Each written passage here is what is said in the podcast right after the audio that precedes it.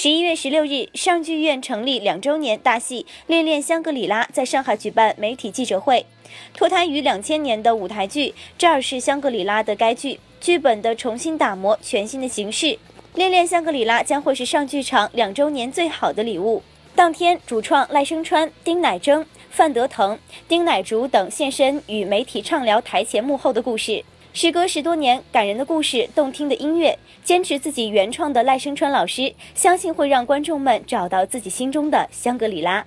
我觉得它是一个很有机的一个创作，它是一个非常感人的一个作品。